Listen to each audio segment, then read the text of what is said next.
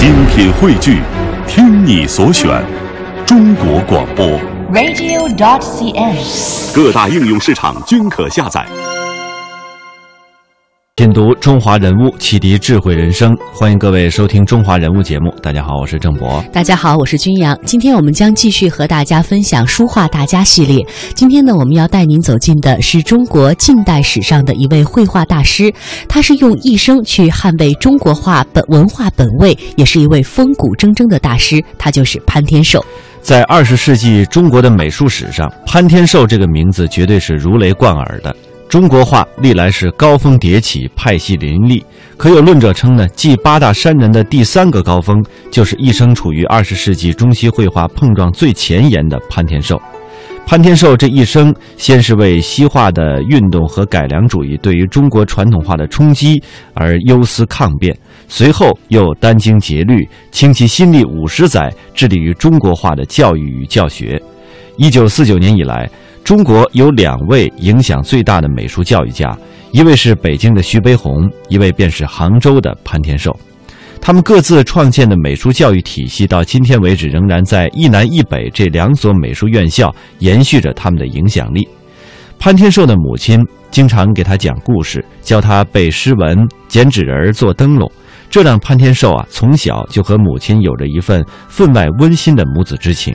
但是后来，母亲在宁海农村反洋教运动当中，产后因遭受到惊吓而去世。这一年，潘天寿只有七岁。幼年的这种经历，使得潘天寿形成了早熟、寡言、独立的性格。列强的欺凌带来的家国劫难，在他的心中埋下的是一种民族自尊的情结，这一生都挥之不去。一九一五年，潘天寿当时从老家宁海灌庄出发，步行了六百多里去杭州赶考。这是十八岁的他第一次出远门。临别的时候，父亲这样对他说：“考得取就继续念书，考不取的话呢，就得回家种田。”潘天寿当时投考的学校是不收学费的浙江第一师范。在政论考试当中，潘天寿以母亲遭遇不幸的那场反洋教起义为背景，纵论时局。他的文章。救国之情、忧民之心，深深地打动了考官。在一千两百多名考生当中，他得到了第一名。浙江医师是南方新文化新思潮的中心，他的校长经享有“呃医师的蔡元培”的称呼。他和李叔同、夏敏尊、陈望道等老师都是思想文化教育领域开一代风气的领袖。潘天寿纪念馆的原馆长呃卢希是这样说的。到了第一师范，他接受了全方位的知识了，就是包括呃新潮的、呃国外的很多呃书籍都能看得到了。哎，那第一师范，你你比如说呃最早的这浙江潮啊这些杂志啊这些在同学中间都有，他潘先生自己就有。在这所学校当中，美育有着崇高的地位。学校呢有三个画室，二百架风琴。比潘天寿高一个年级的丰子恺曾经这样描述道：“下午四时以后，满校都是琴声，图画教室里不断有人练习石膏模型、木炭画，光景宛如一所艺术专科学校。”潘天寿上的第一堂图画课就是静物写生，画的是一枚枫叶。他的老师是李叔同，老师说，从小爱画画的潘天寿应是如鱼得水，但不然。西画的素描是利用明暗对比来精准的描摹形体，潘天寿却用从芥子园画谱当中学来的传统线条完成了这次素描。一九一零年，十三岁的宁波少年潘天寿得到了一部《芥子园画传》。这一时间就激发了他对中国画的兴趣，也开启了他的绘画天赋。但是如果按照西画的标准，这是不合规范的。老师李叔同没有责备潘天寿，还给出了一个六十分的成绩。接着我们来听潘天寿纪念馆原馆长卢鑫的解读。我这个采访看到一些资料，讲他自己好像因为西画得了六十分，比另外层同学还差，好像要赶上去要得个高分的想法没有，他基本没这个想法，不喜欢他就及格了也就算了，他就是把自己的画。在一枚小小的叶子上，潘天寿第一次感受到了与西方文化的敌伍。潘天寿后来回忆：“我的粗放坚持受了中国写意画的影响，觉得西洋画要求形象的准确、光线明暗的真实，使自己感到不痛快，因此常 常常呢是草草应付，不愿用功。”潘天寿的这种态度等于是放弃了学校的专业课程，这种态度也决定了潘天寿此后的艺术道路绝非坦途。但但是潘天寿对于西画的敌伍还有更深的原因，就是他在儿时看到了教会的洋人欺负中国人，以及自己家庭由此遭到的变故。一九二零年，潘天寿毕业，他回老家教书，课后时间他几乎不下楼。他给自己规定，一天画完一刀纸。屋角有一只大花缸，废纸聚集得很快，不几日他就要清理一遍。此后呢，潘天寿转到了浙江安吉校风教书，每天也是这样往来于教案和画案之间。平日里他很少切磋画室，少有相互敌舞的同道。他感到觉得宁海在万山之中生活孤陋寡闻，这限制了他画笔的驱驰。人物穿越时空，人生启迪智慧，人文。润泽心灵，人性彰显力量。香港之声，中华人物，为你细数那些被历史记住的名字。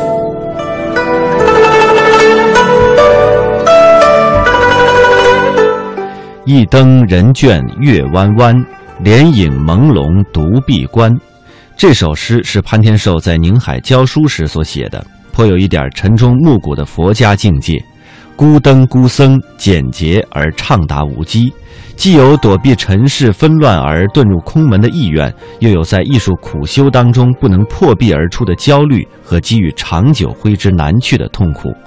一九二三年初，潘天寿到了上海，在民国女子公校任教，后来又到上海美专去任教。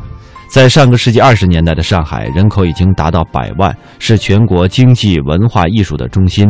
工商业的发展带动了绘画的市场，这一时间，中西绘画齐头并进。上海美专是刘海粟等人创办的中国最早的美术学校，办学之初就是中画西画兼而有之。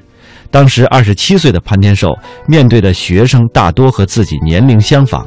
他第一次登上讲台，学生没有让这位老师教课，而是请他画画。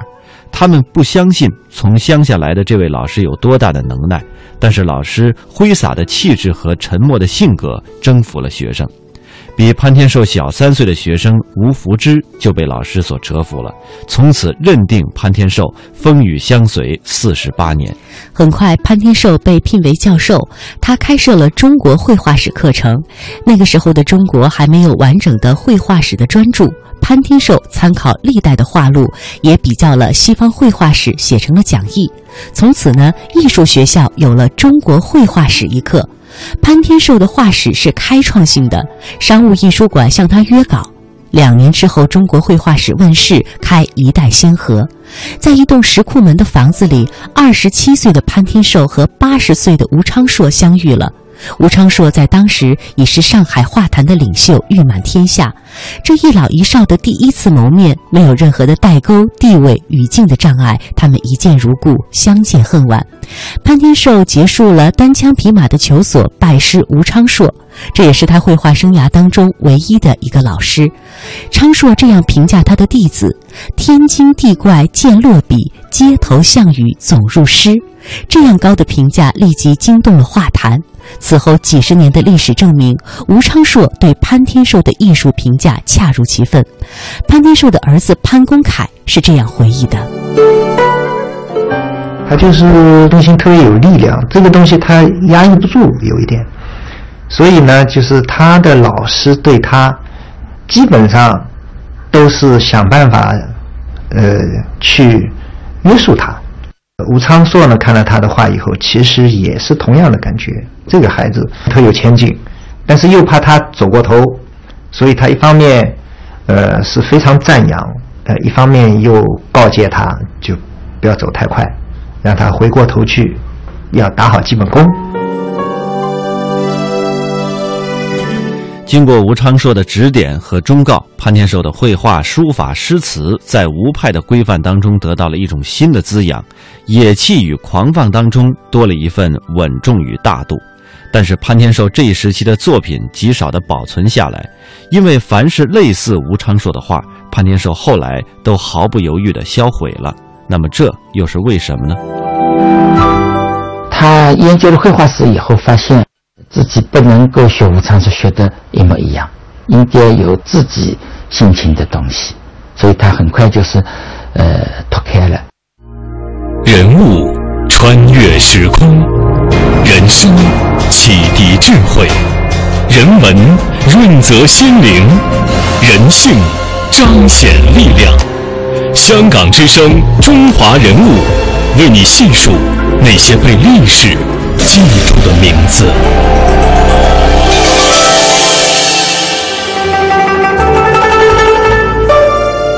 对于潘天寿的离经叛道、一意孤行，他的老师却这样评价他：“阿寿学我最像，跳开去又离我最远。”大气也。从吴门画派当中走出的名家不少，但是从吴门画派当中跳出去、具有独立风格的大师，只有潘天寿一人。新中国成立之后，在一次纪念吴昌硕的会上，潘天寿朗读了缅怀他的老师吴昌硕的诗作，最后两句是沉重的感叹：“既今人物分眼底，独往知往谁与俱。”昌硕师最了解这位学生，可以说学生也是最崇敬并深深理解自己的老师。一九二八年，倡导美育的蔡元培提议创办了中国第一所国立艺术院。西子湖畔的这所学校就是今天中国美术学院的前身。他云集了当时二十多位响当当的教授，潘天寿被聘为了国画系主任教授。继写成中国绘画史之后，他又撰写了中国书法史，但是现在已经失传。畅达的这种绘画事业，再加上旖旎的湖光山色，淡化了潘天寿不苟言笑的个性。但是好景不长，国立艺术院虽有潘天寿，也加上一个李苦禅，国画系却只存在了一年不到，就和油画系合并了。时任校长林风眠从调和中西艺术的观点出发，做出了这样一个决定。结果呢，中国画的教学不可避免地萎缩了。其中更加深层次的原因，还是因为当时落后的中国盛行全盘的西化，世人大多崇尚学习西方来改造中国，这使得传统文化陷于逼仄的空间。接下来我们听到的是潘天寿纪念馆原副馆，呃，潘天寿纪念馆的副馆长高天民的说法。什么一种倾向？就是说，当时的这个社会氛围啊，它是，呃，崇洋的。整个社会都崇洋。上课的时候，很多次潘天寿走进教室，只有一个学生，但即使只有一个学生，他依然是一丝不苟。每次还会问：“只有一个人吗？”问得十分的和蔼。今天练兰竹，练胆，练笔。兰竹可做入门，提笔、落笔、运墨、晕染，他都有细致的示范，娓娓的讲解。后来学生这样回忆说：“如果那天一个学生也没有，将是怎样的对不起老师呀？”每次学生都是在激动当中上完这样的课。潘天寿告诉自己的学生：“国画数千年来自有特殊之成就以及深远的造诣，为全世界所不能非议。”潘天寿的思想和行为影响着学生。渐渐的，学生多了起来，学生之间互相鼓励，拿出最好的作品，在全院每年一次的公展上亮相，以报答老师。一九二九年，为了振兴国货而举办的西湖博览会上，潘天寿见到了一种叫秃鹰的猛禽，他赶回了宿舍，据此挥笔做了一幅画。以后啊，秃鹰就常常出现在潘天寿的画作里，这也是以往的中国画很少有的题材。中国艺术研究院的研究员郎少军这样说：“他的画呀画形象，不是甜美的，他那个秃鹫，就感觉它是一种力量的象征。但是它也有具有一定的丑怪特征，包括他画的蟾蜍也带有丑怪的特征。你不能去抚摸它，你不能去亲近它，它有一种对你有一种压迫感。”你更要保持去你，但是你对他有一种敬畏感。溯华夏五千年，英才辈出；激扬文字，书写风流；跌宕声韵，记录千秋；征战沙场，气吞山河。这里是香港之声，中华人物。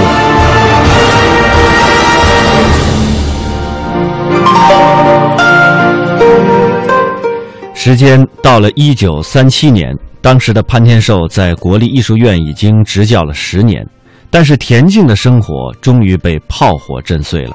八月份，日寇进攻了上海；十二月，杭州沦陷，潘天寿流亡了。天上的月是圆的，山河的家国是碎的。在离乱之中，潘天寿在浙江避难的岳父亡故，妻子小产，儿子被炮火惊吓而死。当潘天寿流亡到昆明之时，已经转辗迁徙了九个地方，日历也翻到了一九三九年。烽火连年涕泪多，十分残缺撼山河。抗战之中的潘天寿绘画不多，诗写了不少。现存的八十六首是潘天寿在离乱之际个人心史的映照。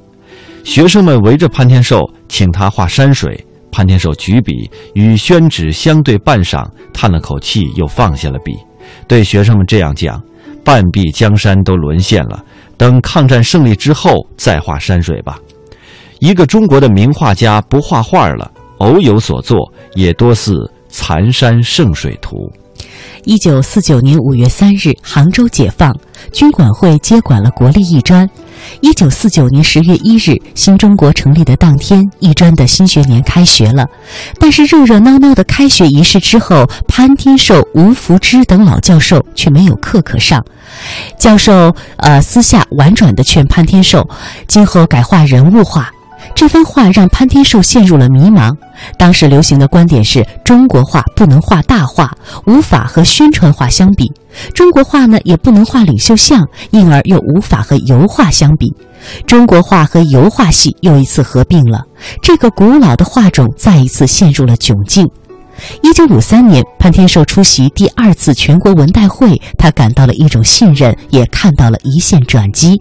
他将会议就餐的一个大苹果带回了家，夫人细细的切开，让全家每一个人都品尝了只能意会的幸福。他提笔铺纸，画起了大写意花鸟来。他说：“画花鸟也能为人民服务。”当他的画在全国美展展出时得到了好评，潘天寿决意要画自古未有的水墨大画，来挑战中国画不能做大画的观点。他在自己的画上盖上了“不入时，宠为下”等印章。他不那么沉默了，逢人就讲：一个民族的艺术就是一个民族精神的结晶。潘天寿纪念馆副馆长高天明这样说：“他从传统中国画这个立场出发。”又吸收了新中国的这种现实主义的思想观念，跟他自己的立足点非常有机的结合在一起了。所以说，我们今天才能够看到他的一些这些巨幅作品，呃，这些划时代的作品。而他这个转折点呢，就是一九五五年去这个呃雁荡山写生。人物穿越时空，人生启迪智慧。人文润泽心灵，人性彰显力量。香港之声，中华人物，为你细数那些被历史记住的名字。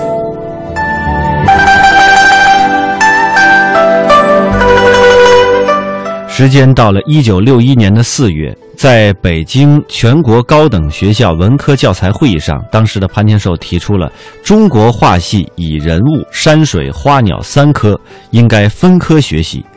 这个观点呢，当时引起了热烈的谈论和质疑。接下来我们听到的是中国美术学院刘江教授和童中道教授回忆道：“潘先生的意见是在全国艺术教育的复兴。”他起到一个带头作用，一个领导作用，我这点呢是功不可没。彭先生他就讲了，你的培养主要是打基础，不是培养画家的。进来时候也是这一句话，出去的时候，仅仅讲这一句话，这五年是个基础，使你们知道能够怎么走路。潘天寿还建议在美术学院设置书法专业，包括金石篆刻，以便迅速的继承。结果，书法篆刻专业还真的开设了，领全国美术学院之先。潘天寿后来还将自己的藏品全部捐给了国画系作为教材。在当年新落成的中国美术馆潘天寿画展开幕，九十一幅大画震撼了美术界。画中的鹰鹫蹲居于巨石山巅，俯视苍茫大地。他画的红河有着内在的清高和外露的傲骨。古松孤梅历尽劫难，挺立于悬崖峭壁，有史诗般的崇高美，也呈现出了前无古人的气象。人物穿越时空，人生启迪智慧，人文润泽心灵，人性彰显力量。香港之声，中华人物，为你细数那些被历史。记住的名字。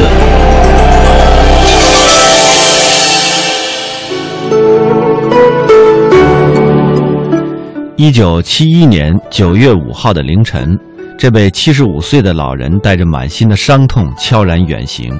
在这位少年立志发大愿，一辈子要研究中国画的大师身后，他用生命绘制而成的花草凋零一地。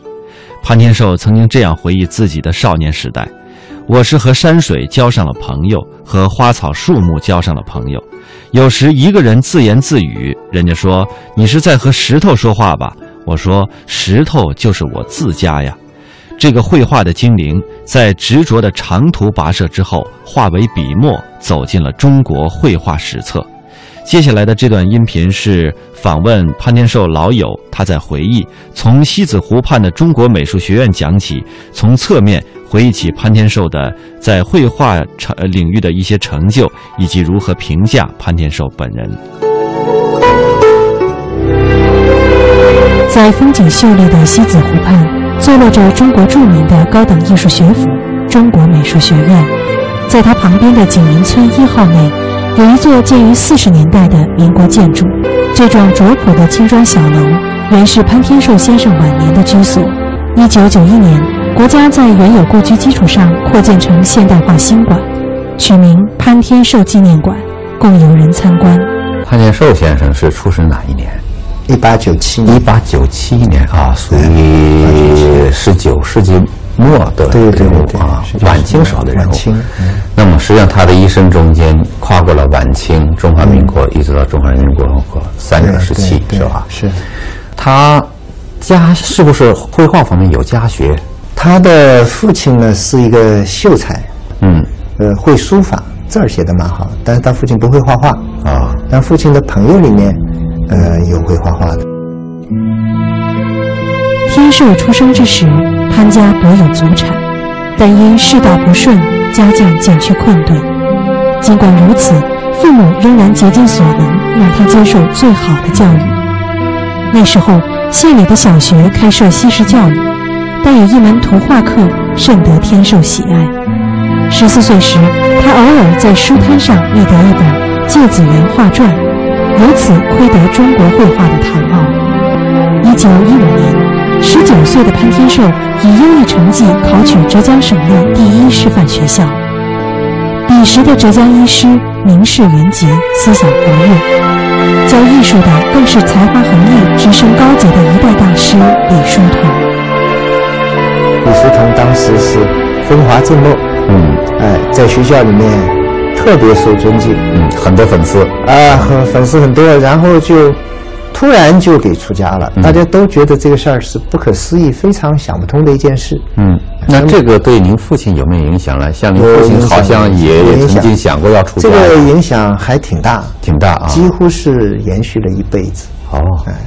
我父亲是一个比较沉默寡言的人，他倒也没没怎么多说，但是是心里面是深深的印进去了。嗯，所以他毕业以后曾经有一度想出家啊，而是跟李叔同去商讨过这个事情。哦，还去请教过请教过他啊，他他想他也想出家，想跟随老师出家。嗯，但是李叔同当时就劝他，说你不必啊，这个嗯，因为是佛门也不清净啊，佛门跟城市一样，勾心斗角也很多，嗯，所以他说你只要呃有这个心，至于在佛门里、佛门外都是一样的。在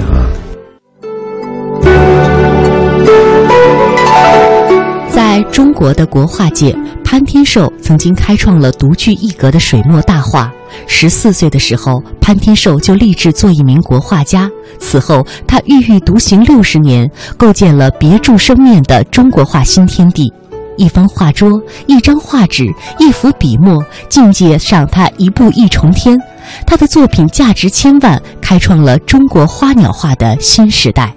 让我们记住二十世纪中国画四大画家之一、传统画派的最后一位大师潘天寿。这是今天的中华人物，我们和大家分享的所有的内容，也感谢大家的收听，我们下期节目再会。再会。